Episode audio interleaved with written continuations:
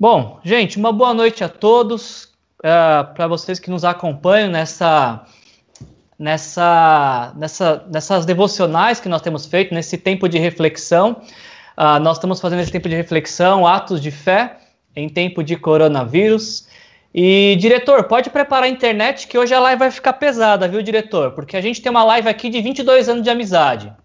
Pode preparar que a coisa aqui vai longe, diretor. Os, os 40 minutos serão poucos para passar com esse meu amigo. É por isso que eu tô com essa camiseta aqui, ó.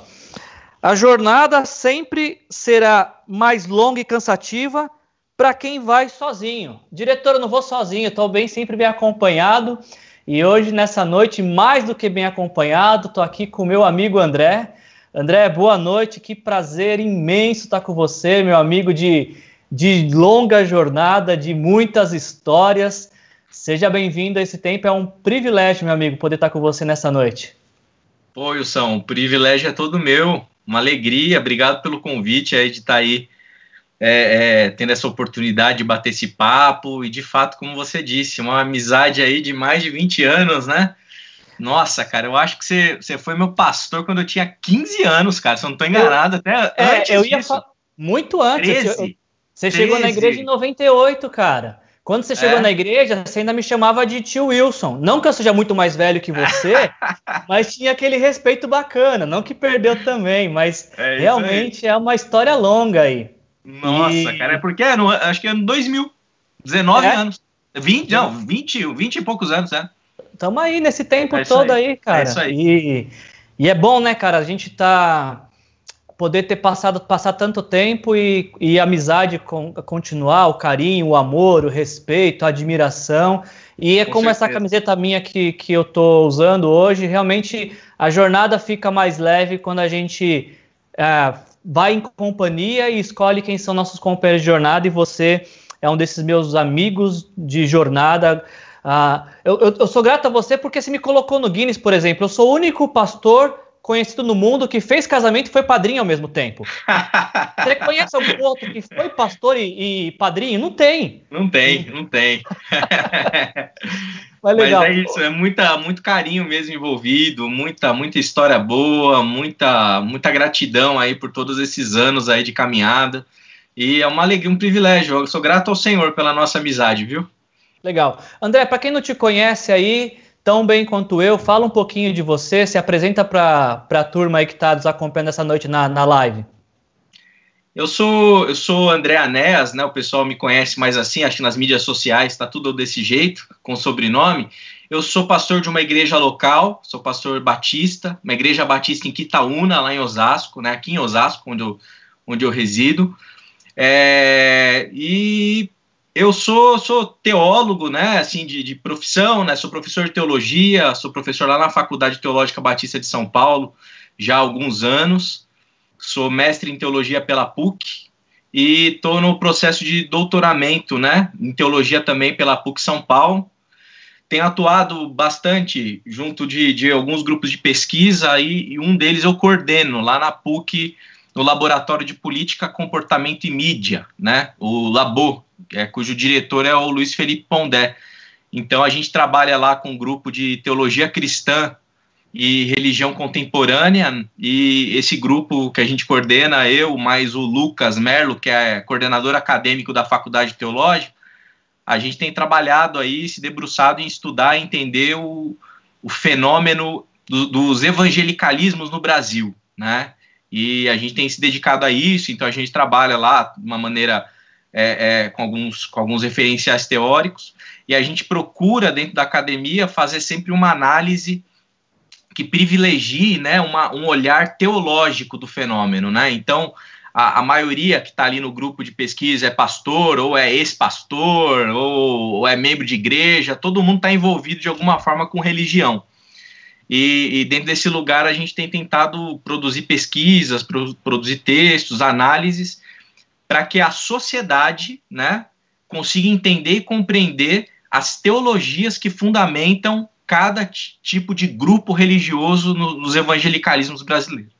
Então é isso, a gente tem trabalhado bastante aí, né? Esse semestre agora eu estou coordenando a pós-graduação da Faculdade Teológica, Legal. Então, estamos trabalhando bastante aí na área da teologia e pastoreando também muito na, na, na Igreja Batista em Quitaúna, né, atuando com atividade pastoral.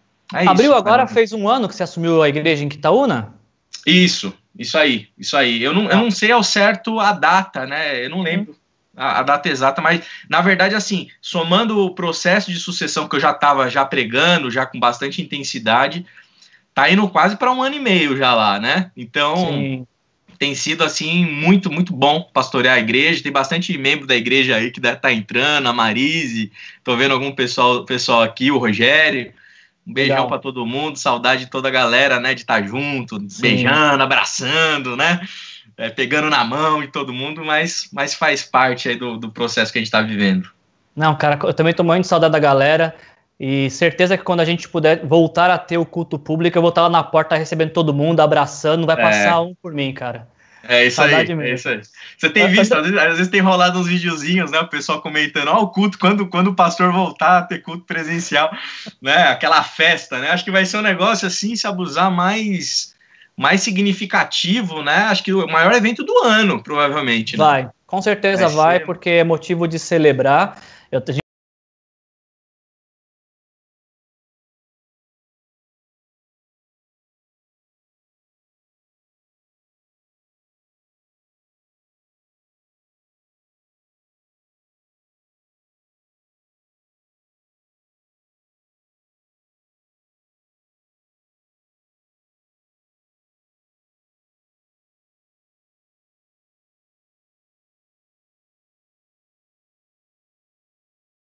ser difícil de, de acabar.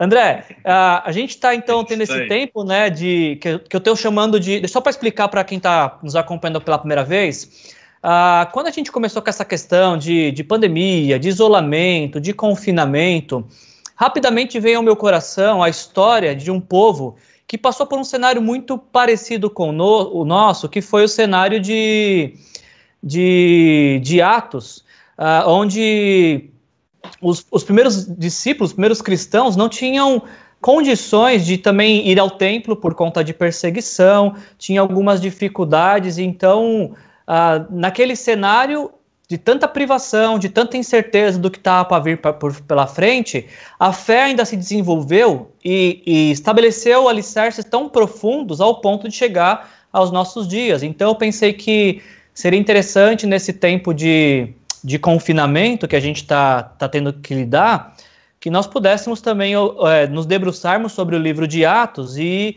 tirar lições preciosas desse, desse livro e observar aquilo que Deus fez na vida daquelas pessoas e como pode fazer também na nossa vida também. Então, essa é a proposta dos estudos, do, dessa meditação, dessa uhum. reflexão. Olhar para o livro de Atos, ver como os primeiros cristãos desenvolveram sua fé num cenário de incerteza, de proporções diferentes do nosso, mas também de certeza, e como essa fé uh, chegou aos nossos dias. E eu te chamei hoje, André, para conversar com a gente, primeiro porque eu gosto demais de você, cara. Eu converso de graça com você, não precisa ter muito pretexto para conversar, é sempre bom conversar com você. Mas além disso, eu, eu chamei você hoje para essa live porque uh, a gente vai meditar um pouquinho no texto de Atos, capítulo 8, do versículo 4 ao 25, que nos fala sobre experiências com Deus. E, e você escreveu livros nesse sentido, né? Eu tô com, com o que eu ganhei do meu amigo aqui, ó. Protestantismo e Mística. Diretor, sabe quando você tem um cara que é muito amigo seu? Quando ele escreve um livro, ele te dá o livro. Aqui o meu livro, que é prova da nossa amizade. E você já se debruçou sobre esse tema um pouquinho, sobre espiritualidade uh, e desenvolvimento da espiritualidade. Uh, antes da gente entrar no texto, você gostaria de falar um pouquinho rapidamente do, do trabalho que você, desenvolveu nos livros? Sim, é, eu, essa daí, na verdade, assim, é desde, desde a minha do meu bacharel em teologia, né? É uma temática que eu tenho me debruçado a estudar, a pesquisar, a entender, que é como você falou, né? A área da espiritualidade, aquilo que a gente chama de experiência de Deus, né? Essa, essa questão de experimentar Deus. Ou, ou, a gente pode também utilizar a terminologia mística, né? Que, uhum. que diz respeito a essa consciência né, do divino, essa consciência do sagrado, né? Pessoal. sem nenhum tipo de intermediação, né, no sentido de instituição, tá intermediando. Então essa é uma área que, que, na verdade sempre me fascinou, né? Acho que a minha própria caminhada de fé dentro da igreja acabou me tornando um, um curioso em relação ao assunto, né? Porque e, isso começou principalmente em relação a, a, ao fenômeno pentecostal, né? Acho que, a, acho que a, o movimento pentecostal sempre foi algo que me intrigou. Eu me lembro quando na juventude, né? Se ele se lembra disso aí também, né? Eu, eu, eu, eu, acho que a maioria das vezes que a gente ouvia falar desse tipo de fenômeno místico, experiências, né? Batismo do Espírito Santo, línguas, etc sempre tinha uma conotação meio pejorativa, muitas vezes, né? E, e, e, isso sempre foi uma coisa que me instigou. falei, poxa vida, é pejorativo, mas calma aí, o que, que é isso aí, né? Então foi Sim. através daí, acho que talvez essa tenha sido a isca, né, que me levou a pesquisar esse assunto.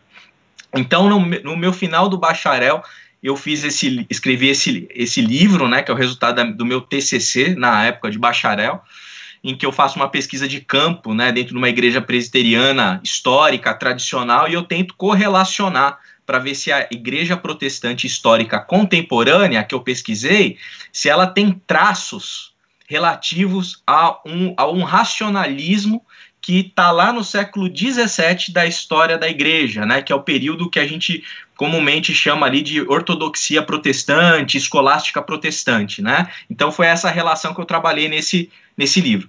No mestrado, eu trabalhei isso, é, esse livro aqui, acho que você tem aí também, né? Não sei se eu... Sim, o, a racionalização da experiência com Deus. Isso. Aí nesse livro, no mestrado, eu busquei entender o processo dessa racionalização da experiência de Deus. Então você tem a experiência de Deus em si, as pessoas né, que atestam, isso a gente percebe notoriamente, é, inclusive a gente que está na prática pastoral, a gente sabe que isso a, acontece, as pessoas que sinalizam que tiveram experiências de Deus, a pessoa, enfim, ela foi num, num, culto, ela, ela chorou, alguma coisa aconteceu ali naquele dia específico, alguma coisa aconteceu no quarto, enfim, existem vários tipos de experiência de Deus aí, os místicos da igreja, tá cheio de experiência de Deus ao longo de toda a tradição cristã. Língua não, línguas não é coisa de pentecostal, é coisa que se repete ao longo da história da igreja. Né? Então, esses fenômenos de êxtase espiritual é uma coisa recorrente dentro do cristianismo como um todo, né? E como a gente vê, a, a própria escritura, né? Isso não é privilégio de Atos, como a gente vai discutir, acho que um pouquinho aqui, Isso. é um privilégio, na verdade. É, de, de, boa parte dos autores bíblicos, né? Paulo né, é um completo místico, né? Ele é um cara completamente é, é, é inserido dentro de um fenômeno, né? É, que está presente no contexto dele, que, que ele tem uma percepção de espiritualidade, de mística, presenças angelicais, experiências de ir até o terceiro céu, de falar de glossolária, né, de falar em línguas, né, e assim por diante. Então, os textos bíblicos, de maneira geral, existem muitas experiências de Deus relatadas, e o meu ponto no mestrado foi discutir o seguinte: o que, que acontece com essa experiência de Deus é quando ela é processada, né? Ela é, é digamos assim, é triturada, é como se colocasse dentro de uma máquina de moer carne, essa experiência de Deus, quando ela, ela tá, acontece dentro de uma, uma comunidade religiosa, né, de, de um ambiente institucional. Porque você tem a pessoa que teve a experiência de Deus, ela se aproxima de uma comunidade de fé. E, e aí, dentro do, da, da, da, minha dissertação, eu, eu defini um objeto para analisar, né? E o que eu chamei ali foi o que eu chamei de calvinismo da reta doutrina, que na verdade é uma ressignificação, é um recorte mais específico de um objeto de pesquisa do Rubem Alves uhum. de um texto de 79, chama Protestantismo e Repressão, e ele descreve, ele faz uma análise do que ele chama protestantismo da reta doutrina. E esse uhum. protestantismo da reta doutrina, obviamente, tá, é um tipo ideal, então ele abrange aí muitos, muitos lugares, muitos é, é muitos fenômenos religiosos, mas ele tem em mente basicamente o que? Uma igreja racionalista, então ele tem em mente uma igreja, no caso dele, ele tem isso no horizonte reflexivo, né, a questão da igreja presbiteriana do Brasil, e é, tem a ver com uma espécie de, de, fundamentalismo religioso, né, no sentido até mais é, teológico da coisa, né, então, como que esse movimento ele pensa, como que ele reflete a fé, e etc e tal. E é um tipo de, de de, de, de movimento, né, esse protestantismo da reta doutrina, acho que você está me chamando aqui.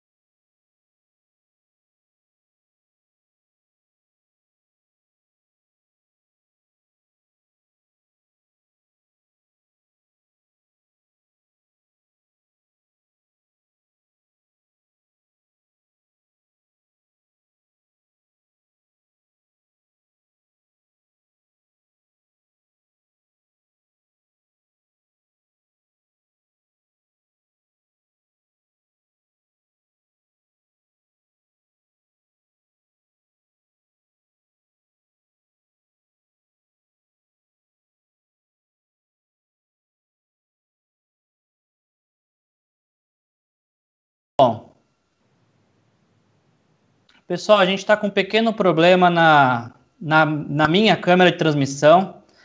É, a gente está tentando solucionar esse problema e, e, rapidinho já retomamos já o nosso, nosso tempo aqui. Foi o que eu falei, diretor. Quando a live é boa e o convidado é bom, aí fica pesado. o computador não aguenta. É muita coisa para o computador processar.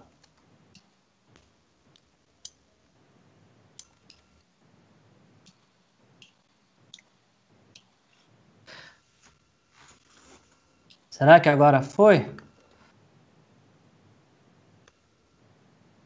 Agora a Aline entrou, hein? Agora. Ah, agora, agora sim. o que a gente precisava. Eu acho que era a ausência dela que estava atrapalhando um pouquinho a nossa transmissão. Certeza. Por que, que a câmera não quer funcionar? Funcionou todos os dias. Só para nos contrariar. É, aqui não tá, realmente não tá funcionando, não. É, eu não tô aparecendo.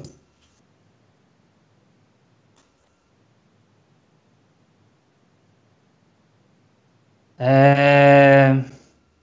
Consigo. Consigo. Deixa eu fazer uma última tentativa. Aí, se eu não conseguir, a gente derruba a live do YouTube e sobe só a do. A do. Aí a gente faz uma nova chamada e tenta reconectar. É que a, a, ali tá falando que tá funcionando normal. É que o Wilson Lee, ele faz todo um esquema lá nos bastidores com o diretor, né? Com toda uma Exato. equipe de fotografia, de câmera, de filmagem, maquiagem, etc e tal, pra, pra, pra, que passa para o YouTube, passa para a rede de televisão Tem do todo Wilson. um processamento. É, é, há uma chance da gente deixar só o André também, não é ruim, não. É, Lá realmente, no Skype? É, a, a, a, transmissão que a gente faz pelo YouTube, a câmera não decidiu não trabalhar hoje. Ela Mas falou, vou tirar capta. uma folga. Não, o áudio capta legal. O áudio ah, tá indo então? e tá indo ah. bonito. Eu acho que eu vou fazer isso, então. Vou deixar a, o áudio no YouTube e a imagem para quem quiser. Que não tá perdendo muito não me ver também, né? Mas quem quiser me ver, aí tem que ser pelo Instagram. Aí não vai ter acordo.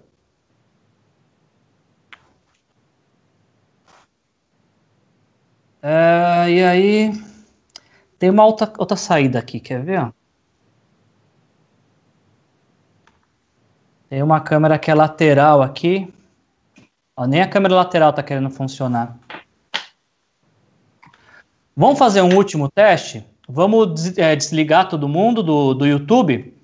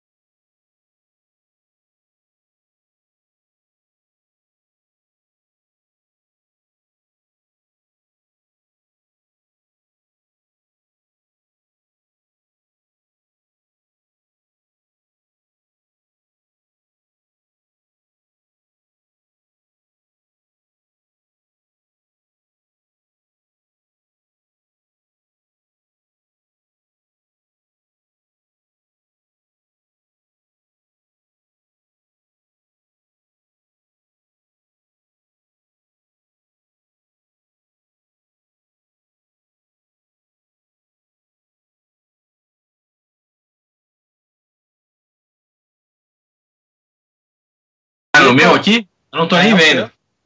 Você tá distorcido o seu fundo. Ah, sim. Acho que agora foi. Agora, agora quem não quer entrar foi o diretor? Diretor, tá tudo ok? Como é que tá o negócio aí? Ah, então pronto, então vamos.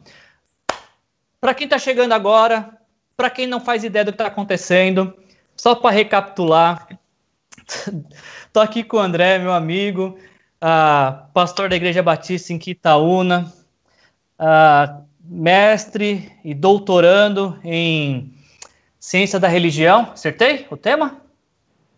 Teo, teologia. Em teologia, autor dos livros Protestantismo e Mística e a Racionalização da Experiência com Deus. É o meu convidado desta noite. E a parte mais importante desse currículo, se você digitar lá no, no, no Google, André Anéas, pegar o currículo dele, você vai ver lá no topo, amigo do Wilson. Essa é a parte que conta nesse currículo vasto aí, essa amizade de 22 anos e, e de tudo que a gente tem encaminhado. André, desculpa, cara, a gente teve esse problema aí. Você consegue recapitular Imagina. a última parte onde a gente parou? Consigo, consigo. Então, eu estava falando da racionalização da experiência de Deus, né? Esse último livro que eu publiquei, que é uma dissertação, a minha dissertação de mestrado.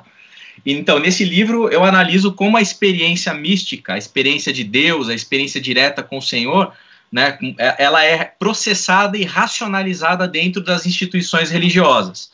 Né, e, e, e para fazer essa análise, eu tive que buscar um tipo ideal, né, um objeto de pesquisa específico, e eu trabalhei o que eu chamei de calvinismo da reta doutrina, que na verdade eu me apropriei do tipo ideal do Rubem Alves, que é que, que vem surge, né, num texto dele, a tese de livre docência dele, da Unicamp em 79, em que ele fala do protestantismo da reta doutrina. O que, que é o protestantismo da reta doutrina? É um tipo ideal de um tipo de cristianismo, de um tipo de instituição de comunidade de fé que privilegia a, a confissão da doutrina, confissão da reta doutrina.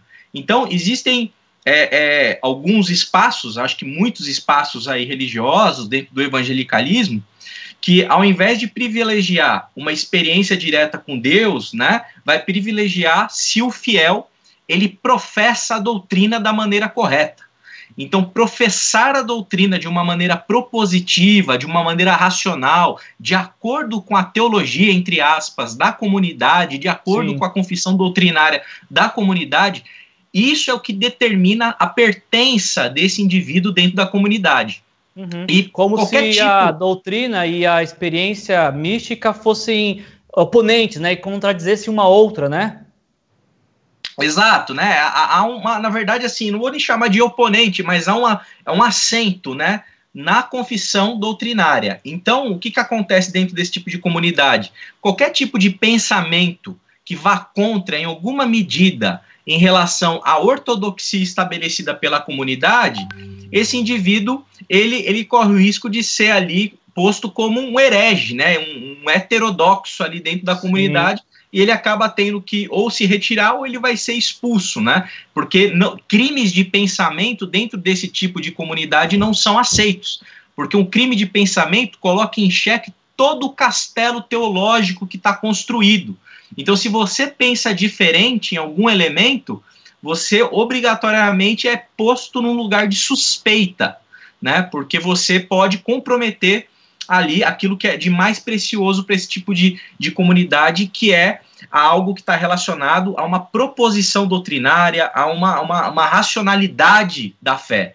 Então, uhum. o que, que acaba acontecendo com o indivíduo que tem uma experiência de Deus? Né? O Rubem Alves vai dizer o seguinte: que o cara que tem a experiência de Deus, o lugar da experiência é o lugar dos salmos, é o lugar da oração, é o lugar da poesia, é o lugar da, do subjetivo, é o lugar de questões existenciais profundas na alma humana.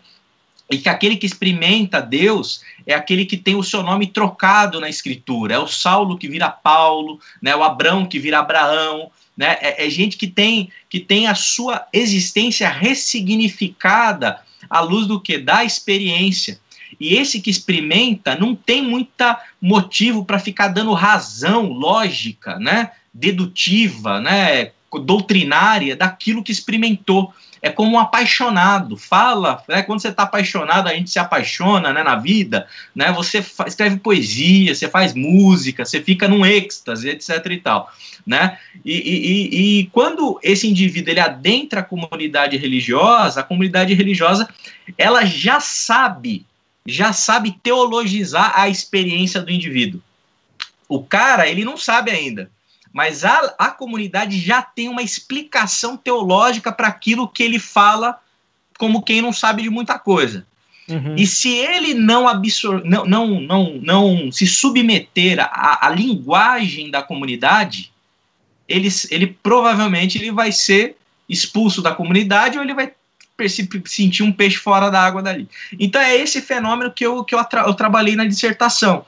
Uhum. Então eu trabalho ali no texto com causas e consequências né, desse, dessa racionalização da experiência de Deus no que eu chamei de calvinismo da reta doutrina.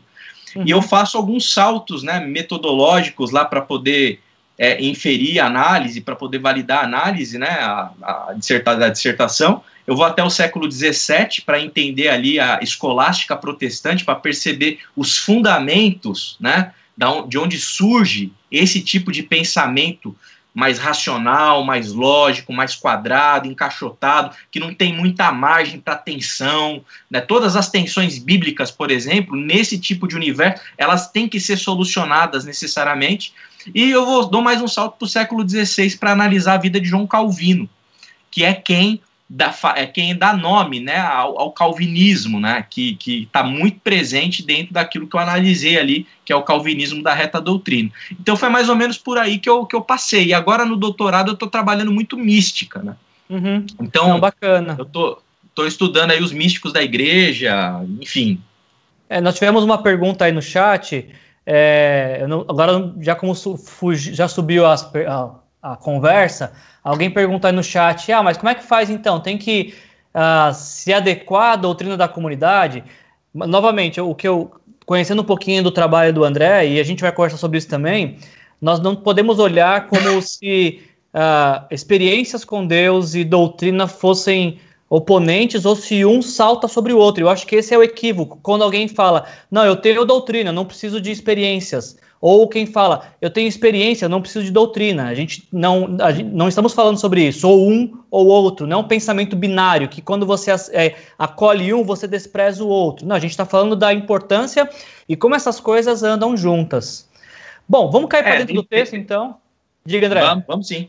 Não, o que, que você Não, dentro, do, do, dentro do, do, do, meu trabalho, né, o, o ponto que eu estou analisando ali são comunidades, né? É um tipo ideal que, em que há esse desequilíbrio, né? A experiência, ela, ela é vista com maus olhos, né? Ela é vista sob suspeita, ela é um perigo, porque dentro dessas comunidades que eu analisei, né, da, dentro da minha pesquisa, são comunidades que privilegiam a doutrina, Uhum. Então, então, se o cara ele fala a doutrina, confessa a doutrina bonitinho e certinho, se ele professa a fórmula, né? Sim. Ele, ele é salvo, ele é da fé, ele é de Jesus, ele vai para a glória, tá tudo certo. Agora, se ele professa mais ou menos, não importa se ele tem um coração, se ele tá com Deus, se ele ama Jesus, não é, de, não é sobre amor, é sobre dizer teologicamente de maneira correta. Então, Dar as é, respostas é. certas, né? Uh, para Exato. as perguntas, mas sem ter a, a, vivência do que você respondeu. Exatamente. Exatamente. Obrigado por deixar essa bola pingando, que eu acho que aconteceu isso no texto que a gente vai ler hoje, falando. Acho que Simão teve essa experiência, porque em algum momento a gente vai ler que Simão. Uh, ele deu a resposta certa para a doutrina, porque diz que ele creu e foi batizado, mas a gente vê no final do texto como que que acaba a vida dele. Então, ah, para a gente Sim. falar um pouquinho sobre experiências com Deus, aproveitando a presença do André aqui comigo, uh, queria convidar todos a uma, uma, leitura rápida de Atos capítulo 8, versículos 4 a 25. Aí, se alguém puder até me ajudar no chat, aí tanto do YouTube quanto do, do Instagram, escrever o texto para gente. Estamos falando sobre experiências com Deus, refletindo no texto de Atos capítulo 8, versículos de 4 a 25. Quem está nos acompanhando pelo YouTube, esse texto está sendo projetado. Quem está aqui no Instagram, você não precisa sair dessa live, eu vou ler para você e você pode refletir com a gente assim. E eu sempre gosto de, de ler o texto bíblico sem perder de vista de que não é apenas uma reflexão, uma meditação bíblica, não é apenas um diálogo entre, entre mim e o André, é muito mais do que isso. Quando nós abrimos as escrituras, Deus fala e Ele quer falar comigo e com você de uma maneira muito especial nessa noite também. Então, abra o seu coração, ouça o que Deus quer falar com você nesta noite e que esse, esse texto pro, produza em você atos de fé nesse tempo de coronavírus. Atos capítulo 8, a partir do verso 4, a gente lê as seguintes palavras. Os que haviam sido dispersos pregavam a palavra por onde quer que fossem. Indo Filipe a uma cidade de Samaria, ali lhes anunciava o Cristo. Quando a multidão viu Filipe e os sinais miraculosos que ele realizava, deu unânime atenção ao que ele dizia. Os espíritos imundos saíam de muitos, dando gritos, e muitos paralíticos e mancos foram curados. Assim houve alegria naquela cidade. Versículo 5 nos diz, versículo 9 nos diz que um homem chamado Simão ah, vinha praticando feitiçaria du durante algum tempo naquela cidade, impressionando todo o povo de Samaria. Ele se dizia muito importante e todo o povo, do mais simples ao mais rico, dava-lhe atenção e exclamava: este homem é o poder divino, conhecido como grande poder. Eles o seguiam, por, pois ele os havia iludido com sua mágica durante muito tempo. No entanto, quando Filipe lhes pregou as boas novas do reino de Deus e do nome de Jesus Cristo, creram nele e foram batizados, tanto homens como mulheres. O próprio Simão, o próprio Simão também creu e foi batizado e seguia Filipe por toda parte, observando maravilhado os grandes sinais e milagres que eram realizados. Versículo 14 de Atos 8 nos diz: Os apóstolos em Jerusalém, ouvindo que Samaria havia aceitado a palavra de Deus, enviaram para lá Pedro e João. Estes, ao chegarem, oraram para que eles recebessem o Espírito Santo, pois o Espírito ainda não havia descido sobre nenhum deles tinham apenas sido batizados em nome do Senhor Jesus. Então Pedro e João lhes impuseram as mãos e eles receberam o Espírito Santo. Versículo 18.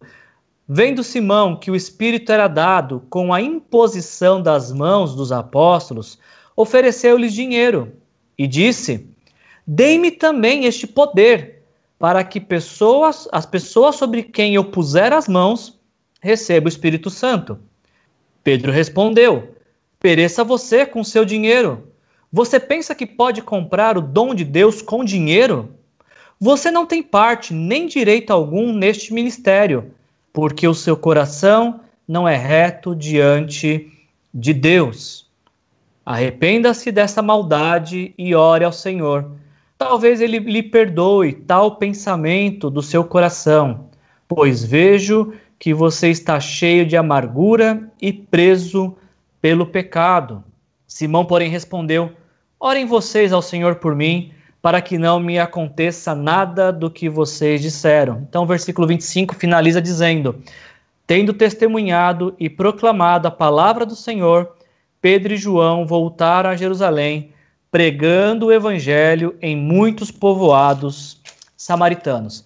Para você que não conhece muito bem a, a leitura de Atos, ou para vocês que têm nos acompanhado nessas reflexões sobre o de, de Atos, só para a gente recapitular rapidamente o contexto desta passagem, de Atos capítulo 1 a Atos capítulo 6, a gente vê a igreja crescendo, a igreja superando adversidades, a igreja superando conflitos, superando até mesmo agressão física, e cada conflito, cada crise que a igreja passava levava a igreja a um crescimento. Quando a gente chega em Atos capítulo 7, nós vemos Estevão, um da, dos sete que havia sido escolhidos para servir as mesas, e é interessante que em Atos, capítulo, final do capítulo 6, nós não vemos Estevão servindo as mesas, nós vemos ele proclamando a salvação em Jesus e isso despertando a ira de alguns religiosos da sinagoga dos libertos. Então, em Atos capítulo 7, Estevão é levado a julgamento, ah, sendo falsamente acusado de estar falando contra a lei e contra o templo. E aí, então, por conta da defesa, daquilo que defe Estevão apresenta, ah, Estevão é condenado à morte, morte por apedrejamento. E nos diz o final do capítulo 7 que, por conta desse evento da morte de Estevão, a igreja é dispersa através da perseguição encabeçada por, naquele momento por Saulo, a igreja se espalha, sai de Jerusalém, todos os que creem em Jesus saem de Jerusalém, ficando em Jerusalém apenas os apóstolos. Mas ah, o que é muito interessante para pensarmos, então, pensando nessa questão da dispersão, André, e o início do texto que nós lemos, de início já me chama a atenção o fato que o texto nos diz que ah, a, a, aqueles que foram dispersos pregavam a palavra por onde foram. Me, me, me chama a atenção, André, o fato de que um período de privação, um período de crise, um período de perseguição não foi justificativa para o abandono da fé. Porque muitas vezes, falando de experiências é, com Deus, uh, não, é, não é incomum, muitas vezes nós, diante de uma crise, nos questionarmos: Deus, por que eu estou passando por isso? Deus, logo eu, pastor, uh, gente boa, amigo do André, passando por isso, não tinha uma pessoa piorzinha para passar por dificuldade? Por que eu? E aí a gente vê logo no início esse homem chamado Felipe, uh, que está fugindo, mas em fuga está tendo uma experiência de é, proclamação do evangelho, mesmo em meio à, à perseguição. Eu vi que você teve um tempo, uns dias atrás, alguma uma conversa com o Caio Fábio falando um pouquinho disso também sobre sofrimento, né? Então, como é que você. Eu queria ouvir um pouco de você, André, como é que você vê essa relação uh, do sofrimento e essa experiência de Felipe, de que mesmo em meio à perseguição, mesmo fugindo, ainda encontra na fuga meios para viver e expressar a sua fé? É, eu, eu, eu, o que me ocorre aqui, Wilson, é que às vezes a gente tem uma uma, uma percepção, né, quando a gente vê essa disposição do Felipe em relação a, a professar a fé, e, e, o professar a fé, o evangelizar para a gente, é, é, é, quase que um, muitas vezes um, um, é, uma disciplina ou uma, uma ferramenta que a gente, a gente dá, assim, assim, assim, a gente pensa, quando pensa em evangelismo, poxa, deixa eu dar um treinamento de evangelismo, deixa eu dar um curso de evangelismo, deixa eu ensinar os caras a evangelizar, né? Puxa, a igreja não está evangelizando. Então, a, a gente, quando, quando trabalha de uma maneira assim, bem, bem, bem, acho que é algo bem comum nas igrejas, na percepção, o evangelizar, o falar de Jesus, o pregar, é, é uma atividade a mais da nossa vida, né? Então, às vezes a gente está fazendo mais, às vezes está fazendo menos, e, e, e, esse, partilhar, né, que é isso que está acontecendo aqui, na verdade é um partilhar das boas novas, né? me parece que para o Felipe isso é algo visceral. Partilhar para ele não é uma coisa que está condicionada ao fato de ser o ministério dele, porque parece, inclusive, segundo alguns estudiosos, que ele é o Felipe lá que foi escolhido para servir mesa. Sim. Então, a rigor, o papel, o papel dele não era nem ser um discípulo, ser um mestre, ser um evangelizador, alguma coisa desse sentido. Mas assim, pregar para ele é uma coisa que faz parte da vida dele. Evangelizar e compartilhar boa nova não é uma coisa de quem tem ministério em tempo integral, não é de quem participou de treinamento, não é de quem está mais preparado porque está munido com alguma algum tipo de bibliografia mais sofisticada que o outro, de tá quem é mais extrovertido, né? Que o outro que é extrovertido, que fez faculdade de, de evangelismo, nada do tipo, né? Parece que quem evangeliza aqui não está muito preocupado se está em crise ou se não está em crise, porque partilhar boa notícia é uma consequência, me parece, natural de quem está no caminho da fé, de quem está vivendo a jornada de fé, de quem está fazendo a sua peregrinação espiritual. Então, quando Jesus diz lá na grande comissão, ó, ide por todo mundo e pregar o evangelho, é normal a gente ter uma ideia muito do ID, tem que ir, vamos fazer então congresso de missões, vamos fazer congresso não sei o quê, para missões, missões, missões. É, na verdade, o, o, verbo lá, você conhece isso, né? Você sabe? É indo, né? Durante o caminho. É um gerúndio, então, né? Eu acho que é algo de continuidade, é, né? Exatamente. Então, assim, o que, que acho que acaba acontecendo e, e, nos choca, né? Puxa vida, nesse momento de dificuldade, de perseguição, como que o Felipe está fazendo esse trabalho? Como que ele não recuou? Como ele não desistiu? Ele não desistiu porque ele teve com Cristo um tipo de experiência que o transformou existencialmente. Perfeito. Então, ir para ele não é uma missão de ir. Ele já está indo. Uhum. Então, a experiência de vida, viver a vida, estar na vida, não é uma coisa que o evangelho é mais um elemento da vida. O, o, o evangelho permeou a vida inteira. Não Ele é um aspecto da vida, né? Não é, não é. E, e, então, é, é, isso que, que me parece que está ocorrendo aqui, que aconteceu com a igreja nesses períodos de perseguição, em outros períodos, né? Então, quando a gente se depara com o problema do mal, né, essas perseguições, o coronavírus, etc e tal, é um momento que, assim, para quem não entendeu o evangelho de uma maneira visceral, de uma maneira existencial, para quem não foi é, absorvido pelo Cristo vivo, né, é, não ir para a igreja agora e estar tá em casa pode ser uma situação de completa crise, porque como que eu não vou para a igreja? Uhum. O, a fé está condicionada a um espaço, a uma agenda, a um evento, a um horário. Então, nesse, nesse momento, o problema que já existia, ele vai aparecer. Sim. Agora, para quem já vivia dentro de uma perspectiva profunda de fé, fez uma experiência de Deus que ressignificou por completo a sua vida, e o evangelho não é um acessório, não é, não é uma data e um horário, não é um dia, um local. O evangelho é Deus, é o amado em você e você no amado. É um negócio Uau, é, fantástico, é, é, profundo. Não, a igreja continua sendo igreja, a gente continua sendo crente, a gente continua com Deus, a gente continua amando com fé. Jesus. E, e, e mais, inclusive, inclusive nos momentos de dúvida. Inclusive Sim. nos momentos de dúvida. A dúvida não é uma coisa que, que, que te impede de ter fé. Dentro de uma perspectiva racionalista, a, a dúvida pode ser um problema. Pode Sim. ser um problemaço. Por quê? Porque é colocar em dúvida o quê? Sistemas doutrinários.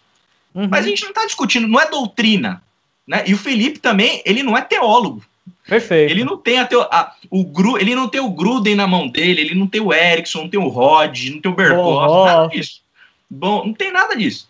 Ele tem uma experiência visceral, ele tem uma realidade transformadora que impactou a vida dele e ele está partilhando isso com graça, com uhum. vida, uhum. com intensidade, com olhar, né? Ele está partilhando de vida com as pessoas. Sim. Então, não tem crise nesse sentido de ter dúvida, porque assim, não é uma questão de, de você ter certezas em proposições. É, é, é, você ter uma convicção, né? O, o Paul Ricoeur, né, o, o, filósofo francês, ele vai falar, usar até a terminologia aposta. A fé é uma aposta. Você, você dá um all-in em Deus, assim. e é isso, né? é, o Kierkegaard, né? É, é, vamos, vamos chamar de salto da fé aquilo que ele trabalha, né? Mas é um salto, a fé é um salto né, que você dá. Né? O Ruben Alves vai falar que fé é você a trabalhar, a, a, a atravessar um penhasco de um lado para o dois penhascos com, com uma ribanceira no meio, se atravessa de um lado para o outro numa cordinha fininha assim. E quando você olha para trás, quando você chega do outro lado, você percebe que não tinha nada. Não tinha corda nenhuma. Então, não tinha corda nenhuma. Então, a fé, a fé, assim, é aquela coisa bem do tertuliano, né? Creio porque é absurdo. Uhum. Né? Então, assim, viver a experiência de Deus, viver a experiência da fé, cara, é algo que transcende uma agenda. Então, assim, é, é quando a gente está em, é, em crise, né, é, é, isso não vai significar a contingência, o contexto, as circunstâncias, né? A gente canta isso. Sim. Não, não criei circunstâncias, não, não, não. Sabe aquela música aquela Olha famosa? O seu amor, cantava, seu né? grande amor. Pois é, então, para quem vive nesse amor da música, cara, não tem circunstância. Agora, quando você fica trabalhando com a fé, com regrinhas, com lógica, ai, se isso Deus, ai, tá me punindo, se isso aqui Deus vai puxar o meu pé e tal, tal, tal. Cara, aí, aí é esquizofrenia gospel. Aí é loucura, meu. Aí é, aí é, é vai para vai pra terapia, vai para psicólogo, o cara entra em crise mesmo, assim, não sabe quem é Deus, não sabe se Deus castiga ou se Deus é um pai de amor, aí fica, fica perdido. Cara, Mas quem experimenta a experiência da fé, aí é outro, outro papo. Eu gostei ba bastante de duas coisas que você falou. Primeiro, do salto da fé. Quando você dá um salto, não é um salto, ah, eu vou pular aqui porque eu tenho certeza que ali tem um lugar onde eu vou cair suave. Não, é um salto, digamos, numa coisa no escuro, porque você não vê, mas a certeza que ao aterrissar, vai aterrissar direto no amor de Deus. Vai aterrissar direto é. ah, das mãos de Deus e que Deus estará ali segurando. Outra coisa que você falou bem é interessante, confiança. André. Uma confiança, confiança. cega cega nesse amor, né? Agora, uma outra coisa que você falou, André, é, a maneira como você descreveu o Felipe, você colocou ele aqui de uma forma bem simples.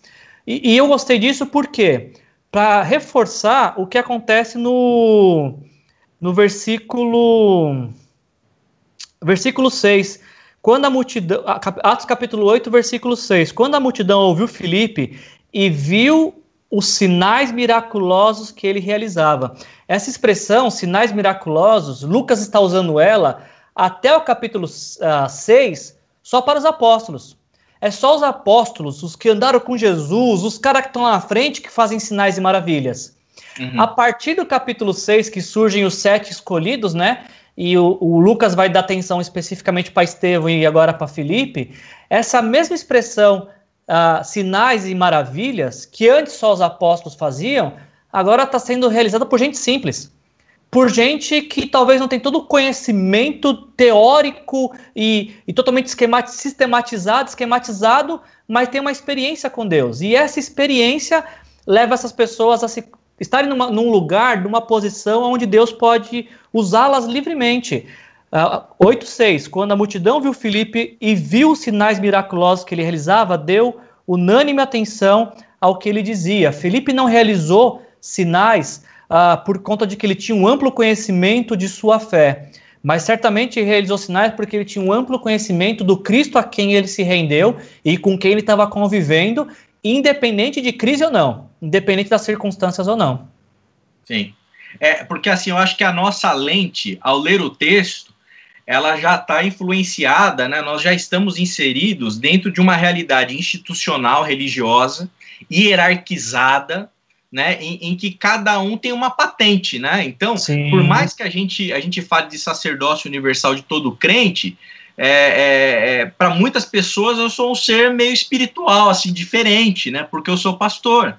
Uhum. Né? Então, há essa coisa no imaginário que é fruto né, de uma igreja da Idade Média, né, de um clero muito rígido, muito estabelecido, né, que buscou defender, inclusive, o seu lugar ali em prol de poder, né, etc. e tal. Mas quando a gente olha para a Escritura, a gente percebe que, na verdade, assim, o Espírito, ele de fato, ele sopra onde ele quer. Então, você não tem estruturas hierárquicas você não tem distinção, você não tem apartheids espirituais para definir, distinguir aqueles que são aptos a fazerem os sinais e aqueles que não são aptos. Né? Uhum. Todo mundo é parte de um mesmo corpo, todo mundo é um corpo, é um espírito, é um batismo, né? como o apóstolo Paulo vai, vai dizer. Então, assim, não há, não há nenhum tipo de dificuldade né, para o Felipe estar tá executando esse tipo de sinais, porque isso é parte de todos os cristãos que estão desfrutando, experimentando a fé. Né? E, e, e, é interessante que ele, de fato, ele não vem com uma teologia sistemática, ele vem compartilhar uma experiência. O Paulo, Paulo também, é que Paulo é tido muitas vezes como o grande teólogo. Né? Isso é um equívoco completo. É óbvio que o Paulo ele era um erudito, ele conhecia, foi ensinado aos pés de Gamaliel, um fariseu que tinha muito conhecimento ali das suas tradições rabínicas. Ele, ele era um cara que tinha uma cultura romana também, muito desenvolvida, conhecia de muita filosofia, etc. Mas assim, ele fala que, ó, quando eu fui até vocês, ele não vai falar isso lá a, a, a, aos coríntios, né? Eu fui com poder, né? Não fui com palavrinha, não vim, não vim com ensinos humanos, né? É, é, o, o, e ele vai falar em Romanos capítulo 1, né? O evangelho é o poder de Deus, né? Então, Sim. assim, evangelho é dunamis, é poder, é uma dinamite, né? Então ele não vai com retórica humana. Então, é, isso me parece que acontece aqui. Quando a gente vê um pouquinho antes, né, na experiência do, do, do, do Pentecostes, né? Quem que era Pedro? Pedro era o cara amargurado uns, uns, tempos atrás lá que tinha traído e negado Jesus três vezes. Sim. Depois ele passa para aquela experiência né, de transformação ali né, em, em, João, e o João vai relatar isso no finalzinho do evangelho, né? Come, come um peixinho na praia com Jesus, bate um papo com Cristo, né? E ele é curado, né? Interiormente daquela, daquela, daquela mágoa, mas ele era um covarde. Né? Ele não era um cara capacitado que você falava, nossa, esse cara vai arrebanhar um monte de gente. Não, Sim. mas é o poder do Espírito que vem sobre Pedro, cara, um uhum. pescador. Que...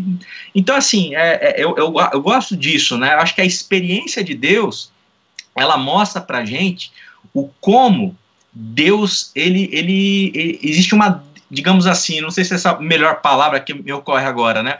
É uma democratização do Espírito. De, é para todo mundo. Né? Uhum. Não é para um, não é para o mais espiritual, não é para o melhorzinho. E detalhe, é para todo mundo em proporções iguais, né?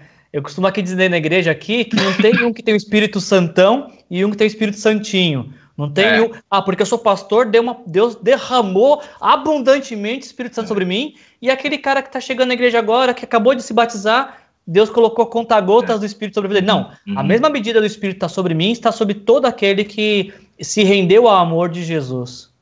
E, e, outra coisa que eu acho que vai ficar claro um pouquinho adiante no texto é, é o que, que, significa você ter uma experiência de Deus. Não é você virar um milagreiro, tá Sim. certo? Então, assim, o, o, isso vai ficar claro aqui no embate na questão do Simão com o Pedro depois, com o Felipe um pouco tal, né? É, é, assim, ter a experiência de Deus, fazer a experiência de Deus dentro de uma perspectiva principalmente cristã, é você fazer um tipo de experiência que você tem o seu coração transformado, né? Tendo como parâmetro o Cristo, né? É, é isso que determina, é isso que faz a experiência ser a experiência. É essa experiência que transforma, que tira o coração de pedra, conforme profetizado, e coloca um coração de carne. Né? Então, te a experiência de Deus ela tem que te humanizar. Né? Uhum. Né? E, e, é justamente o que não, o que parece que não ocorreu com o Simão Mágico. Né? Ele foi, ele aderiu, né, a algum, a, a, a, você mesmo comentou talvez ali a, uma, um credo, né, uma crença, ele aderiu ali, Sim. né, foi batizado. Mas quem disse que o rito exterior significa que ocorreu algo no interior? Vamos entrar né? nesse ponto mesmo... que você colocou, Dé, porque quando a gente chega no, no capítulo 8, no versículo 12, Lucas começa o versículo 12 falando: No entanto, Felipe. Esse no entanto me parece uma clara comparação que Lucas está fazendo entre Simão e Felipe. Então, cap... a partir do versículo 9, ele começa a falar de Simão. Quem é Simão? Uh, Simão é um, um, cara que praticava feitiçaria, ou seja, também uh, mestre em, em uma vivência mística, se a gente pode colocar assim, e o fato dele ser um manipulador místico, isso trazia, impressionava as pessoas, impressionava os samaritanos. Lucas ainda vai dizer que Simão, ele se dizia importante. Eu achei engraçado isso. Gente, eu sou muito importante, viu? Olhem para mim. Ou seja, autopromoção de quem quer manter o controle e a manipulação do seu público. Eu sou muito importante, vocês não podem viver sem Isso mim, aí. vocês precisam de mim. Essa questão do controle, de manter as pessoas debaixo de um jugo, sem que elas deem atenção para isso. E por ser um manipulador, por ser alguém que manipula uh, de forma mística, nos diz uh, Lucas que Simão ele tinha um número de seguidores que acompanhava ele. Porém, no entanto, como diz o versículo 12, o Felipe era completamente diferente. O Felipe, ele estava pregando o reino de Deus. Ou seja, o que, a, a ocupação de Felipe é promover o reino, não promover a si mesmo. E olha, a gente está falando de um texto de quase dois mil anos, mas parece que foi ontem, né? De pessoas que se promovem e outras que preferem ontem. promover o reino de Deus, né? Ainda falando do Felipe, ele diz que através da pregação do evangelho, pessoas creram e foram batizadas. Isso nos mostra que enquanto Simão quer uh, prender e manipular, Felipe quer libertar através do evangelho. André, eu vou pedir um favor para você e para todos que estão nos ouvindo. Essa live tá boa demais, eu não quero encerrar aqui, mas ela vai encerrar em 5 segundos. Então eu vou encerrar e vou recomeçar a live. Se você está com a gente, vamos recomeçar a live de novo. Ah, galera, é isso mesmo. Obrigado, diretor, por nos lembrar. No YouTube tá normal, a live continua. A gente só vai reiniciar aqui no, no Instagram.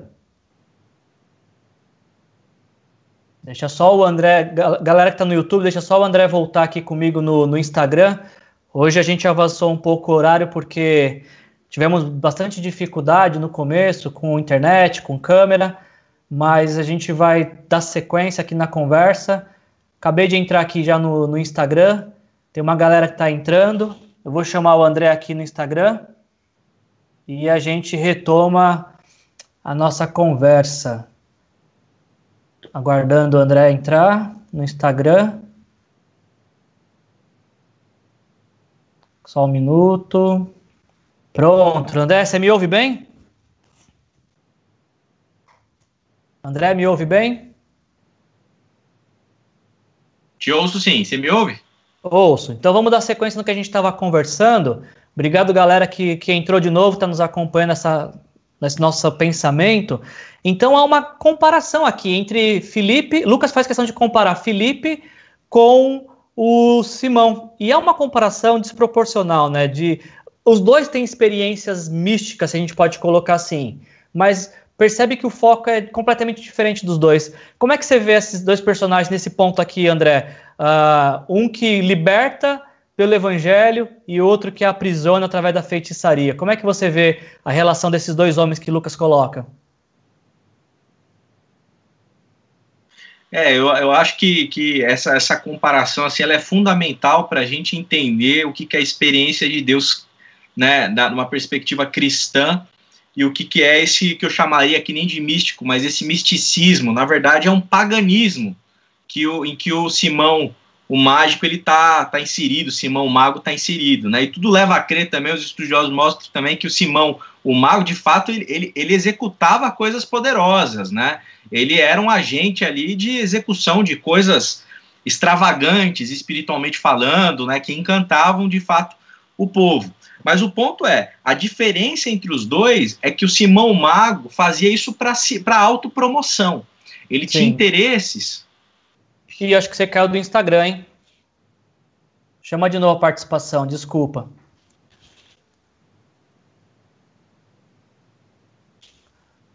Só um minutinho. Só um minuto. Pronto, voltou do Instagram. Boa. Então o Simão está falando. Então, assim, ele, ele, ele tinha interesses né, egoístas, né? ele tá, estava preocupado com os benefícios dele, ele era alguém manipulador, ele era alguém que aprisionava, ele não tinha nenhum tipo de prática espiritual que emancipava as pessoas, ele é egocêntrico, ele é centrado nele, ele se auto-intitula coisas, né? ele se adjetiva ele é um, um, um líder muito autocentrado, né? Então, assim, ele é, cara, a manifestação do anti-reino, ele é o anticristo, ele é o anti-evangelho, ele vai na contramão de tudo aquilo que significa o evangelho.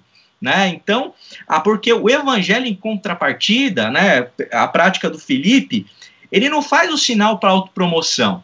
Né? O sinal que ele elabora, que ele faz, né, na verdade é um sinal fruto do poder do Espírito para sinalizar para os samaritanos a glória e o poder de Deus. E depois, na seguida, depois dos milagres, ele anuncia o que? Ele anuncia o reino. Ele anuncia Sim. o nome de Jesus, as boas notícias, né? Então, o, o, o Cristo aqui, né? É, a, a, pregação de Cristo do, do Filipe é uma pregação emancipadora, é uma pregação libertadora, porque o demônio que ele, que, que os espíritos imundos aqui, o que, que eles fazem? eles aprisionam a pessoa fisicamente, aprisionam a pessoa mentalmente, psiquicamente, né? Então as pessoas estão de fato ali vivendo sem a sua autonomia, sem a sua liberdade, sem a sua consciência. E, e o poder do evangelho vem para quê? Para emancipar, para libertar. E isso aqui é completamente contemporâneo. Porque, Nossa, na verdade. interessante né? que você está falando, André. Desculpa te interromper, mas você falou que a pregação do Felipe é uma pregação emancipadora. Essa palavra achei fantástica porque o texto nos diz que Filipe também tinha muitos seguidores, como Simão. Mas a diferença é que os seguidores de Filipe são livres. Estão seguindo, Sim. mas são livres. Exatamente, porque assim a pregação do Felipe encantou eles. Porque eles viram que é verdade. É como aquela. É, é, eu acho que é mais ou menos a sensação que tinha quando Jesus pregava. Olha, eles tinham a sensação. Ele falava como quem tem autoridade. Né? Então, assim, o testemunho, né, a pregação é algo genuíno, algo espontâneo que brota do Filipe e encanta até o Simão Mago. Até ele, que conhecia é. poderes, coisas espirituais tal, ele fica encantado e também acaba se convertendo ali, se batiza e entra nesse bar, e me parece até com uma certa inocência. Ele não entra no bar, poxa, eu vou manipular agora o espírito, conseguir um dinheiro, etc e tal. Não, ele entra no barco ali, ele vai embora na onda, porque aquilo é muito verdadeiro. Mas acho que é mais ou menos como a parábola lá do, do semeador, né? Talvez caiu num solo inadequado, o coração dele não estava irrigado o suficiente para receber a semente boa do evangelho. Mas assim, isso é muito contemporâneo, me parece, Wilson, porque assim, a gente vive um tempo em que a igreja, ela se paganizou, né? Os pastores, muitas lideranças são pagãos, são pagãos. Por que, que são pagãos? Porque eles estão inseridos dentro dessa lógica autocentrada eles uhum. estão preocupados com eles, estão preocupados com o status deles, estão preocupados em, em, manipular o povo. Então, o que, que acontece no paganismo? Né? Você consegue, no paganismo, gerir o sagrado. Você faz uma gestão do sagrado em prol de benefício próprio. Lá atrás, em prol de colheita, dentro de um paganismo mais primitivo. Exatamente. Mas aqui dentro, em prol de um projeto seu ministerial aqui do Simão Mago, né? E, e assim por diante. E, e isso é sem dúvida um, um mal para a igreja, né? E, e, assim, as pessoas elas não são treinadas, elas não são preparadas para discernir muitas vezes essas figuras, né? Líderes autoritários. E eu, eu não estou falando de paganismo, paganismo de outros deuses, né? Uhum. Eu estou falando de um ídolo, de uma instrumentalização do discurso teológico, uma instrumentalização dos símbolos da fé em prol de benefício próprio.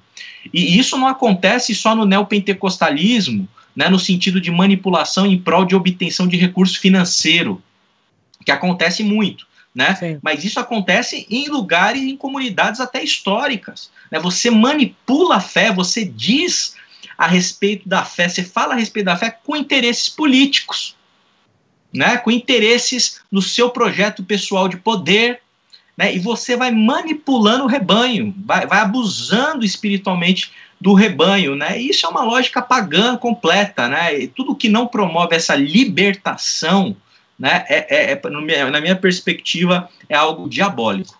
Concordo com você, André, e, e foi muito boa a sua, sua explanação.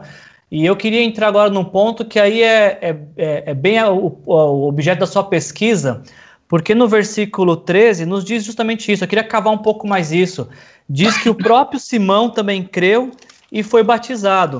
Creu, foi batizado e seguia Felipe por toda parte. E aí a gente vai ver no final do texto como é que ele tentou, de alguma maneira, uh, manipular a fé. É, parece que a gente tem o início do, do relato: Simão, feiticeiro, a gente tem o meio do relato, Simão, o, o que creu e foi batizado, e a gente, Lucas termina o texto falando de Simão, o que quis comprar poder de Deus para poder uh, repassar, como um comerciante da fé uh, que queria exercer a prática da simonia, simonia que vem do, do nome Simão, né? Que é esta venda de favores sagrados. Dentro do seu Sim. objeto de pesquisa, como é que você vê a experiência que Simão teve? Ele creu, ele não creu, ele achou que creu, ele deu as respostas certas sem ter a experiência uh, transformadora, ele mudou o comportamento, mas a motivação do coração como continuou perversa. Como é que você vê a, essa, a figura é, do Simão dentro uhum. da experiência religiosa? É, eu, não, eu, eu, eu tenho, eu tenho uma, um certo receio assim de, de atestar, né? Se Sim. o que aconteceu interiormente foi de fato algo genuíno ou não foi, né? Me parece que ele entrou nesse barco de uma maneira, de uma maneira inocente a princípio, ele ficou acho que encantado mesmo com a pregação do Felipe. Ele ele ele ele, ele foi, né, e, e se batizou, enfim, e ele, ele colou no, no Felipe, né? Ele grudou no Felipe e ia por toda parte observando tudo aquilo que o Felipe fazia, né? Então ele ficou encantado com isso daqui.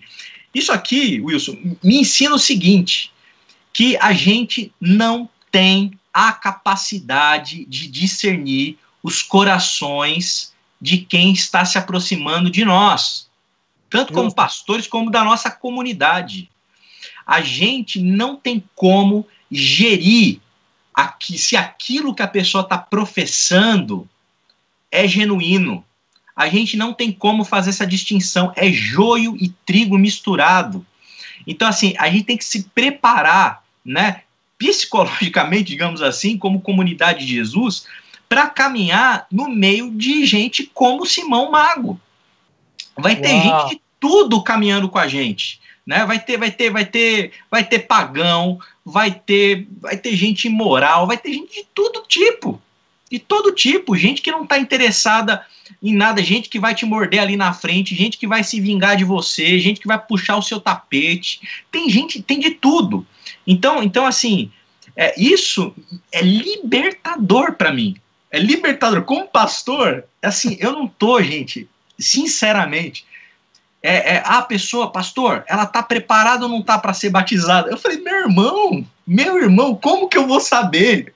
Né? O máximo que dá para saber ali é se ele poxa, eu creio em Jesus, ele é meu salvador, né? Manifesta, você ama Jesus? Eu pergunto isso, na profissão de fé que eu faço na igreja, eu sigo Felipe com o eunuco. Cara, você crê de todo o teu coração mesmo? Creio. Você está aqui obrigado? Eu pergunto se está obrigado porque eu sou batista, então eu tenho a liberdade de consciência. Principalmente se tem uns 12 anos, não quero ninguém que esteja se batizando porque o pai obrigou. Justo. Né? Então, assim, você crê de todo o teu coração? Creio. Você está aqui obrigado? Não. Você ama Jesus? Amo. Cara, vamos para água. Sim. É para ser batizado e vamos caminhar. Até porque, até porque o mandamento de Jesus qual é? a a grande comissão, né? Vamos todo mundo, prega evangelho, batizando e ensinando. O batismo é um ato pontual, é um dia, é um, é um ato de confissão pública. Inicial. Mas o ensinando é inicial, porque o ensinando é para a vida. E às vezes a gente é inverte esse processo, a gente quer ensinar sei lá, por 10 meses a ser discípulo de Jesus, e aí a gente vai pegar a prova final desses 10 meses, deixa eu ver se essa pessoa respondeu todas as questões. Ah, não, agora por causa desses 10 meses de resposta certa, talvez como Simão deu, pode ser batizado. Mas o que você falou realmente Sim. é libertador para nós pastores, André, porque nós não temos como saber se a pessoa que diz, não creio tem. que Jesus morreu pelos meus pecados na cruz, creio que ele ressuscitou, creio que ele é Deus, creio que ele um dia vai voltar, nós não temos como saber se essa confissão é a resposta certa para as perguntas ou se é uma, é uma resposta de vivência. A gente vai descobrir Exato. isso quando? No ensinando, no processo de caminhar junto com o discípulo. E mais, Wilson, e mais, o que a gente percebe empiricamente, é empírico, cara, não precisa nem, não é nem subjetivo, a gente vê isso. A pessoa que está na caminhada há anos, há décadas, é ranzinza, julga os outros, é soberbo, soberba, é, é, é, gente cheia de si, legalista, se, é o, se sente o dono da verdade e assim por diante. Então, assim, que, que, que, conta? Conhecer todos os mistérios das doutrinas, decorou a teologia sistemática do Gruden. Nossa, o que, que, que, que mudou?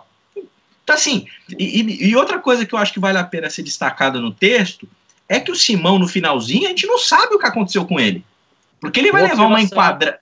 Ele vai levar uma enquadrada do Pedro, né? Pesada, pesada.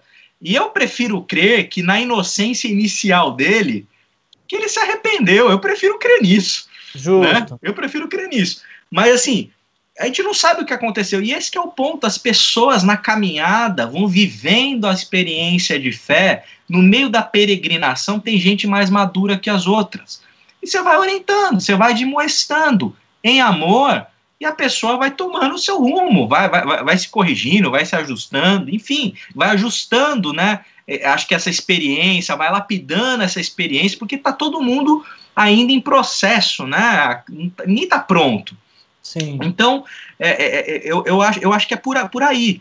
Então, assim, qual que é a experiência que o, que o Simão teve? É, é de verdade ou não é de verdade?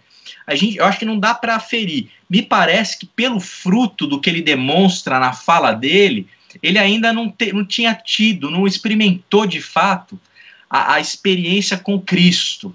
Né? O coração dele ainda, né? Ele vai falar ainda, né? Que você tem muita amargura, né? No coração, né? Sim, versículo é, 23 o versículo 23, exatamente, cheio de amargura e preso pelo pecado, né? Então, não sei, talvez, talvez ainda ele precisasse passar por uma experiência mais profunda em relação à fé, o, o, o evangelho, né? Mas me parece ali que nesse versículo 13 ele ainda está meio ingênuo, ele ainda está colado no Felipe, vamos caminhar com o Felipão, tá feliz com o que está acontecendo, tá de olho, mas eu acho que aquele, aquele velho homem dele, pagão, manipulador, encantado com exterioridades. Eu acho que esse ponto é Sim. fundamental. Encantado com os sinais. Ele está maravilhado com os sinais, está maravilhado com as línguas, ele está maravilhado com, com, com, os demônios saindo, ele está maravilhado com coisas exteriores. E no final das contas, a verdadeira experiência de Deus, ela vai te levar, os místicos da igreja atestam isso, para um caminho de pura humildade, por um caminho em que, de desprendimento, para um caminho de simplicidade, para um caminho para você desenvolver as virtudes que estão contidas no Cristo. Né? Então, esse encantamento dele, me parece que de fato ele está vivendo um tipo de experiência religiosa, né? bem superficial ainda. Não me parece que de fato ele experimentou. Essa, isso que você está falando, né, da vivência com Cristo, ela vai na direção contrária do que talvez é a expectativa de muitos de, de, de, status, de poder, de realização, de, de notoriedade. Você falando isso me vem à mente os pais do deserto, que quando quiseram ter uma experiência mais profunda com Deus, se isolaram da sociedade, buscando Deus na solitude, buscando Deus ah, na oração, na contemplação, e não no status, na manifestação de poder. Uma frase que Perfeito. eu costumo usar muito, André, é que por vezes nós uma pessoa começa a participar da nossa caminhada, se aproxima da nossa comunidade de discípulos de Jesus e começa a se aproximar de nós.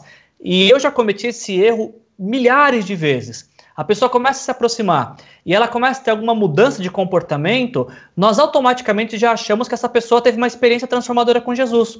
Quando na verdade ela só mudou o comportamento, ela só adquiriu um comportamento dos seus iguais, da comunidade. Não houve uma mudança de, de, de motivação do coração. E a gente ela, ela, gente... ela aderiu, ela aderiu aos contratos da Isso. comunidade. Ele aderiu ao formato do que significa ser crente para o imaginário comunitário.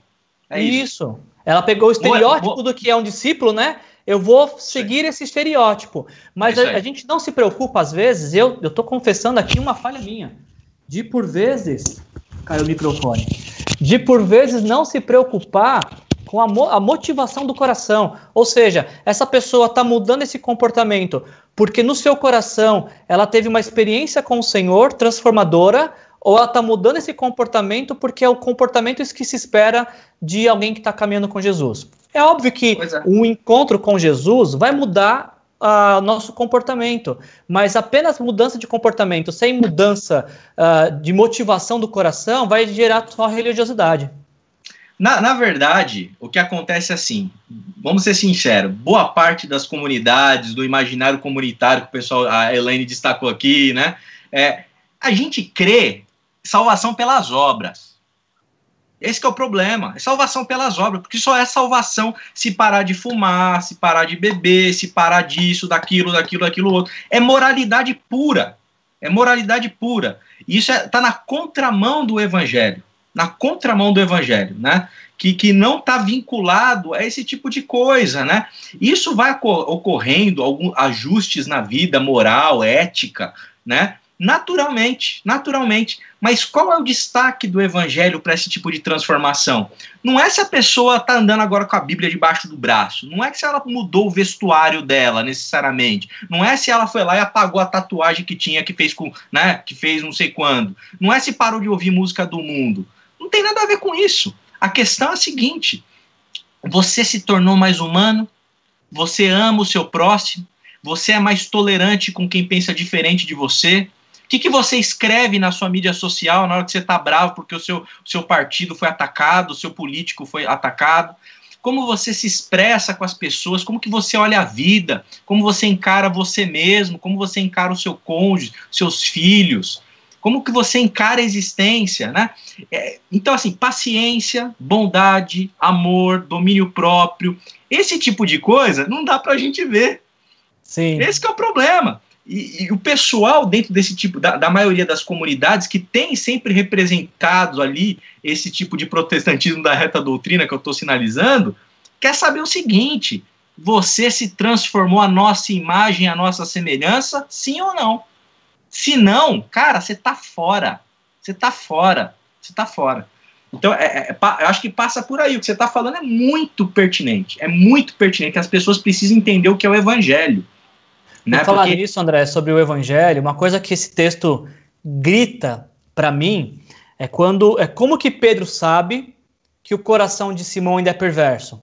Qual que é o diagnóstico que Pedro utiliza? Qual que é a ferramenta que Pedro usa para diagnosticar o coração de Simão. É a proposta uhum. que ele faz no versículo 20, né? Me, ó, tá aqui dinheiro, me dá esse poder que você tem. E Pedro no versículo 20 fala: pereça você com seu dinheiro. Você pensa, esse versículo 20 para mim é fantástico. Você pensa que pode comprar o dom de Deus com dinheiro? Quantas pessoas no nosso dia estão querendo pagar por aquilo que Deus está dando de graça? Pessoas Exato. querem às vezes não é dinheiro, embora o dinheiro seja usado às vezes como uma ferramenta de compra, né? Ah, eu dou meu dízimo, então o devorador não ataca a minha casa. E o contrário é verdadeiro. O dízimo que eu não estou dando hoje vai vir de, de, remédio, conta de remédio, conta de conserto de carro. É, é uma, uma troca de, de, eu pago e recebo. É, eu pago e Deus se torna devedor e eu passo a ser credor de Deus. E, e Simão ofereceu dinheiro para Pedro. Mas eu fico pensando Isso. se na nossa, na nossa experiência de fé, por vezes nós não oferecemos, sei lá, serviço. Olha, Deus pode contar comigo de segunda a segunda, vou para a igreja, eu vou tocar, eu vou cuidar das crianças, eu vou limpar. E aí, porque eu estou seguindo esses rituais, eu estou acumulando um crédito na conta celestial que daqui não, a é. pouquinho eu vou querer sacar em bênção. O uhum. coração perverso de Simão foi diagnosticado por ele querer pagar por aquilo que Deus queria dar de graça. E a gente vê, o que a gente mais vê nos nossos dias é isso, pessoas é isso fazendo aí. anúncio. Olha, dê isso para dê, dê para Deus o que você nunca deu e veja Deus fazendo por você o que ele nunca fez. Mas isso vai totalmente contra o evangelho, é a antítese do evangelho isso. Exatamente, exatamente. Tá perfeito, né? Porque eu, eu acho que é, é justamente isso, né? O elemento de barganha que ele demonstra, o que que significa, acho que o que está por detrás disso aqui? Ele tem uma intenção eh, premeditada de achar que ele pode domesticar o Deus do Pedro. Ele acha que ele consegue manipular o sagrado. Né? E, e isso vai na contra. Por que, que Pedro fica furioso? Porque isso vai na contramão de toda a tradição judaica e rabínica. Quem é Deus no texto judaico? Ele é o eu sou, ele é o que não tem nome, você não pode nem falar o nome dele. E esse Deus que tem na mente, que está na mente do Simão, o mago, é um Deus que na verdade é um ídolo. Ele está idolatria, ele está tá criando Como um todos ídolo. os outros do panteão, né? Exatamente, que faz aquilo que ele acha que pode fazer. Então, quando o crente na igreja ele acha que para ser crente precisa fazer A, B, C, D e E, ter esse código de moral, votar nesse cara aqui, etc, etc, etc isso daí é ídolo. Você transformou Deus no ídolo. Você você está desrespeitando quem é o Deus revelado na Escritura. Está na contramão de toda a tradição judaica da Escritura. Você está criando uma imagem, né? E, e, isso que é o problema aqui do, do Simão, né? É essa, esse caminho que ele, que ele toma é um caminho de fato assim que escandal. O Pedro fica abismado. Ele fala com o cara que ele vai, ó, vai pro inferno, né? Tem um momento aqui, né? Ele fala assim, ó, pereça com, com o seu dinheiro, né? Você pensa que é quem para comprar o dom, né? Então, a realidade é que é que Deus não pode ser manipulado, né? E a graça de Jesus, ela é escandalosa, ela é escandalosa num nível tal que quando a gente vai lá, inclusive aqui fazendo um só um, uma intertextualidade aqui. O, é, Mateus capítulo 25, né? É, é, fantástico. Olha só, os bodes e as ovelhas. Lembra do texto, né, Wilson? Ah, lembro. Esse é ótimo texto. Aí vem as ovelhas, os benditos do meu pai. Ó, oh, venham benditos, venham, venham entrar aqui no céu, nas ruas de ouro, na glória eterna, etc e tal. Né? Aí, eles falam, porque, aí Jesus fala, porque vocês me deram de comer, vocês me vestiram, me visitaram na cadeia, vocês não falaram que bandido bom é bandido morto. Vocês, nossa, vocês foram, vocês foram, putz, vocês foram de Deus, né? Aí eles falam, mas quando que a gente fez isso para o Senhor? Quando fizeste para uns pequeninos, para os meus pequeninos. Ou seja, os caras estão sendo salvos, eles não sabem nem por quê. Hum. Eles não sabem por que eles estão sendo eles estão chegando, estão sendo ouvidos. Não é porque, ele, porque eles recitaram a fórmula doutrinária correta, não é porque eles eram milenista, milenista, porque cria na predestinação, porque era reformado, não era reformado, era da missão integral, não era. Não, é porque eles tinham um coração, um coração. A né, fé rendido, que é né? abstrata, né? que é interior, se manifestou na, na direção do próximo, né? no cuidado com o próximo, né? Exatamente. Mas assim, não de uma maneira, numa agenda. E não, é que fez né? não é que fez evangelismo, não é que foi lá dar uma, dar uma esmola para alguém, né? É porque tinha um coração transformado, tinha um coração de Deus, tinha um coração de Jesus.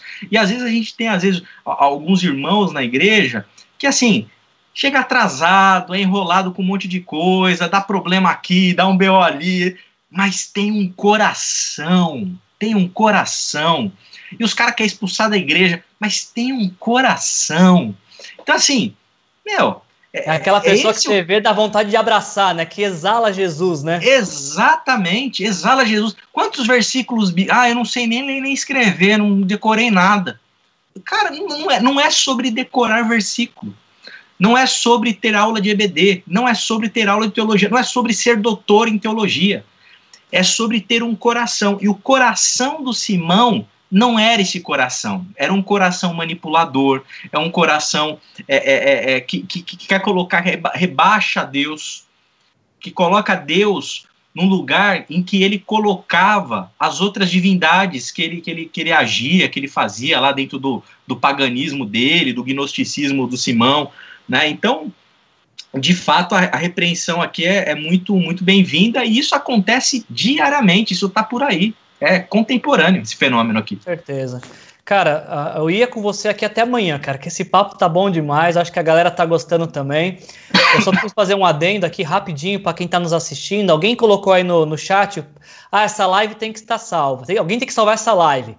Ela já está salva, ela está no canal da Igreja Aliança, que está em Missionária Vista Verde. Vocês, vocês estão no, no, que estão nos vendo pelo Instagram, você pode ver, ver, essa live e até agradeceria se pudessem compartilhar com seus amigos a ACMVV1. Se alguém puder colocar no nosso chat aí, nosso canal do YouTube, ACMVV1, e aí vocês podem ver essa live mais uma vez, compartilhar com seus amigos. Agradeceria se pudesse também curtir nosso canal. Agora, Dé, para a gente finalizar, cara, porque senão a conversa vai bem longe, eu acho que vou ter que te chamar outro dia para a gente ter uma outra conversa de Atos, que tá, Boa, foi muito gostosa junto. essa conversa. Mas para a gente finalizar, para a galera que está nos assistindo, uh, se a gente pudesse deixar uma, uma aplicação dessa vivência que a gente viu aqui no, em Atos capítulo 8, o que, que esse texto te inspira como discípulo de Jesus sobre colocar em prática esse texto ou vivenciar esta, esta fé que nos foi anunciada no livro de Atos? O que, que esse texto de Atos 8 provoca em você?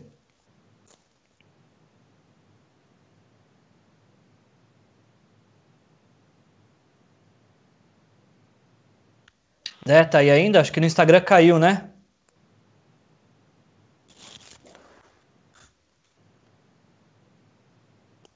Acho que no Instagram você caiu. Wilson, tá me ouvindo aqui? No, no, você caiu no Instagram. Eu caí, cara. Meu celular que apareceu uma mensagem assim, ó, temperatura. O iPhone precisa esfriar para que você possa usar.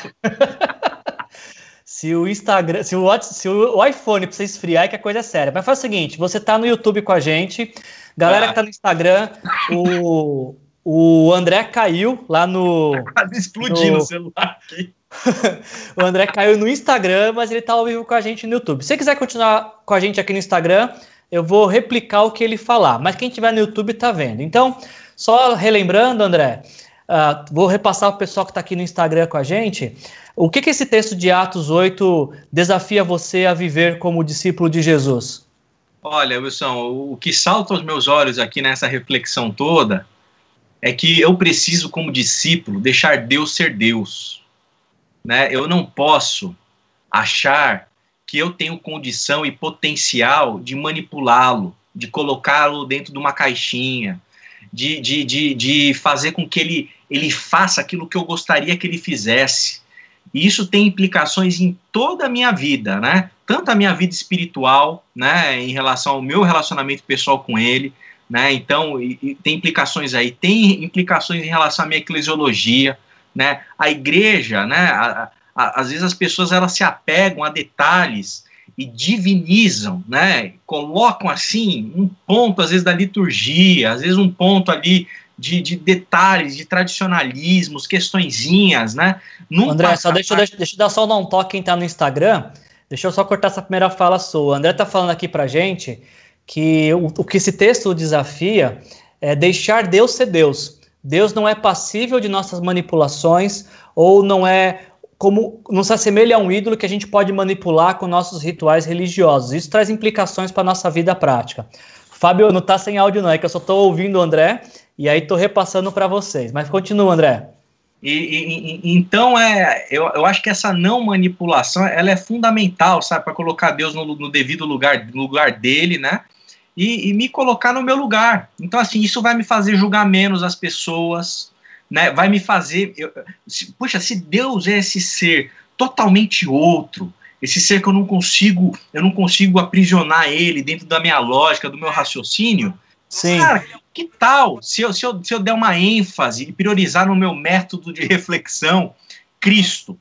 Né? Porque ele é a imagem do Deus invisível, e Deus invisível eu não vejo, eu vejo Jesus. Então, vamos ler o Evangelho, vamos ler, vamos ler Jesus, vamos ver o que ele fazia, e vamos se apegar àquilo que a gente tem certeza. A gente tem certeza que a gente tem que amar, né? Sim. Então, assim, se, se a minha fala no, na minha mídia social não, não manifesta amor, se minha fala na vida, se o meu olhar, se o meu jeito de viver não manifesta graça, amor, misericórdia, então, assim, aí lascou, entendeu? Então, eu acho que é aqui que está o essencial. Quanto, quanto, mais eu percebo que Deus ele não é passivo de manipulação, eu não fico fazendo conjectura que o Covid-19 é uma praga do inferno, de, aliás, uma praga do céu, né?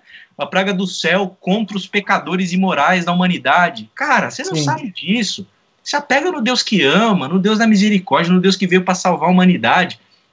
Eu acho que a, a, a eu, me colocar, né, olhando para o Simão, eu tenho que não me colocar no lugar dele, deixar o meu coração aberto para que a semente do bom evangelho, da boa nova, né, que foi anunciado pelo Felipe, isso seja enfatizado, isso faça diferente e fecunde na minha vida com uma transformação que é de dentro para fora, né, não de fora para dentro. Perfeito. O André está falando também dessa, para você que está no Instagram com a gente, o André está falando da, importância de, se você vai ter uma comparação entre Felipe e Simão, nós não nos colocarmos nessa mesma posição de, de Simão, de querer comprar os favores de Deus, mas sim está na posição de Filipe, que é aquele que é contagiado com o evangelho, com o amor de Deus, e esse amor é manifestado na, na maneira como nós nos relacionamos e como nós nos direcionamos ao próximo.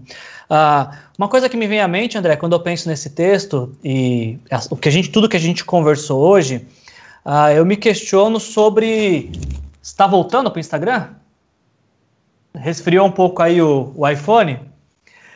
Bom, enquanto você está voltando aí para o Instagram, uh, eu queria compartilhar com a turma do Instagram e também do YouTube que, o que Ah, joia. Uh, o que esse texto de Atos 8 me convida é a refletir sobre uh, as motivações do meu coração e como que as motiva o que as motivações do meu coração apontam para a minha fé. Porque uhum. a gente vê uh, o Felipe em meia perseguição proclamando o evangelho. Para mim isso aponta que seu coração estava inundado com a presença de Deus, as suas experiências com Deus o moviam e não eram as circunstâncias que o moviam. Diferentemente de, de, de, Simão, que a gente vai ver que, até Pedro mesmo disse que o coração dele está cheio de, de amargura e de pecado, ou seja, a, a motivação do coração de Simão mostrou que aquele batismo, aquela crença foi só superficial, não mudou o ser e o evangelho tem que mudar completamente o nosso ser.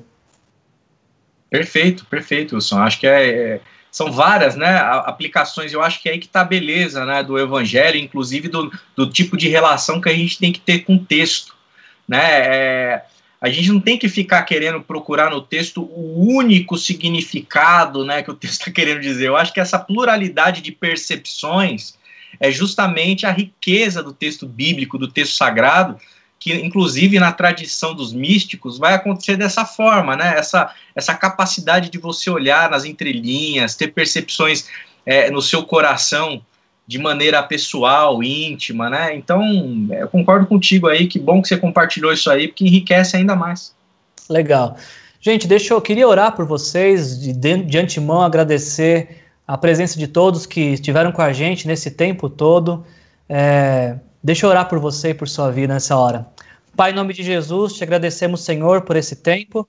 Obrigado, Pai, por tudo que podemos compartilhar aqui nesta noite, Senhor por aquilo que o Senhor revelou a nós através desse tempo. Te agradeço pela vida do André, pelo ministério dele, por aquilo que o Senhor tem feito na vida dele. Obrigado, Pai, por, por, pelo chamado do Senhor para a vida dele, Pai, o chamado a viver uma vida contigo, Senhor, que resultou em ministério, em produção de livro e tantas coisas. Continua abençoando esse meu amigo, dando para ele essa percepção da tua presença na vida dele e através da vida dele, Pai. É assim que eu oro nessa noite, em nome de Jesus. Amém. Meu amigo André, cara, Saudade da turminha, saudade de estar com você e com a Aline. Daqui a pouco esse confinamento acaba e a gente está junto de novo. Mas desde já, obrigado pela sua presença. Se a galera gostou muito da sua presença, acho que você volta sozinho, porque talvez eu estou estragando um pouco a audiência. Mas que legal, cara, que você esteve aqui com a gente. É uma satisfação imensa caminhar com você, meu amigo. Que Jesus te abençoe.